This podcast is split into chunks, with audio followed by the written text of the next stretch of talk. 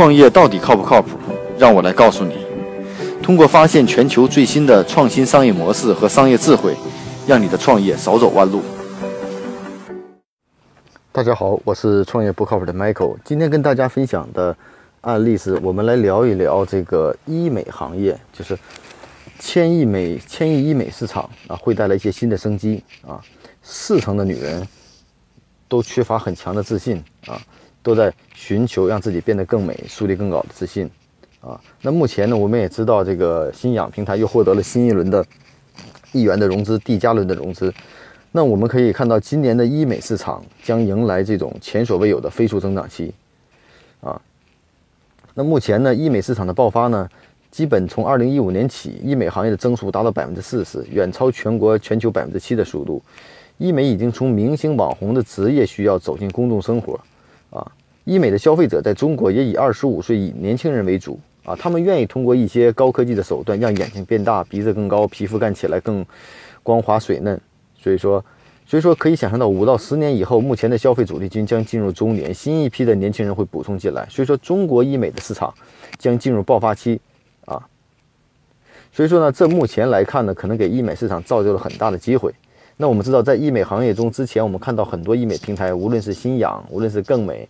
还有很多悦美，各种平台都是解决这种在用户和那个机构之间解决信息不匹配的呃信息不匹配的问题，通过折扣、团购、直播各种方式解决引流导购的问题。那我们到目前来看，那医美行业中是否还有一些其他更好的一些机会呢？对不对？那首先我们知道，应该是医美的行业。已经进入到一个爆发期增长的期间啊，女性对医美的增长已经不是原来的网红和明星啊，更多的年轻的人，比如说白领、学生、主妇，都成为医美的主要的对象。嗯啊，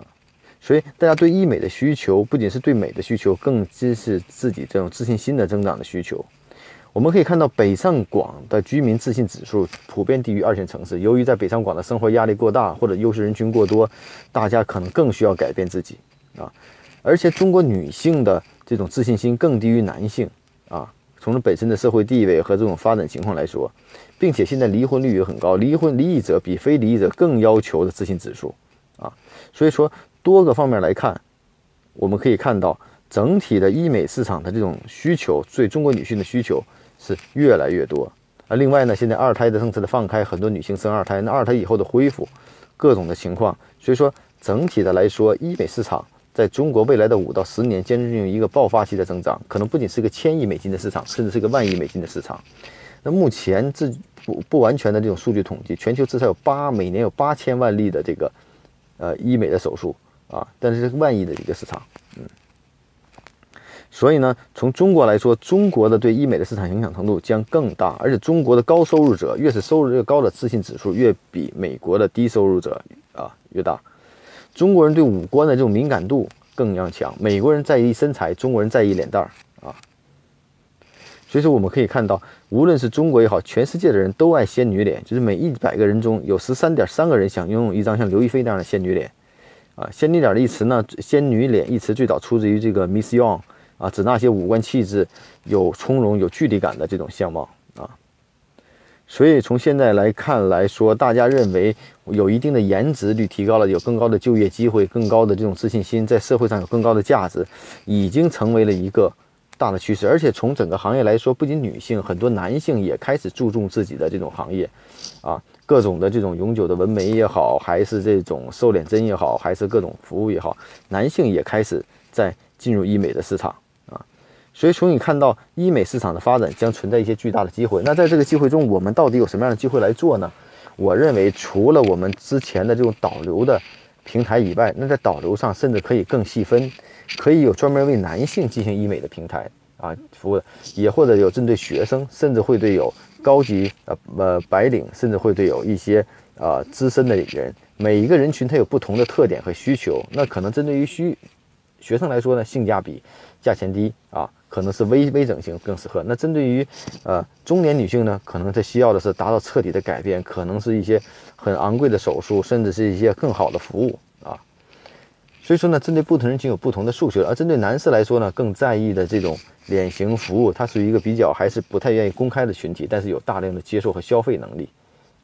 所以呢，针对不同的人群，你可以做不同的平台。那另外呢，对医院和医生的这种平台的严选和甄别，也将成为一个需求啊。除此之外呢，大家想更通过熟人来推荐，那这样的营销对医美机构营销获客的平台，也将是个机会。那同时，我们看到中国不下于五万家的医疗整形机构啊，那其中呢，大部分机构的信息化程度非常低，那他们的信息化也将是一个机会。无论从内部的医院管理系统，到他们的获客系统、留客系统，甚至到他们的这种营销拓展系统或者服务系统也好，都是。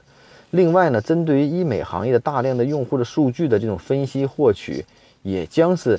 一个很大的机会。而且这部分用户大量是以女性用户为主，可以进行异业合作、异业联盟，它产生的价值往往是非常巨大的。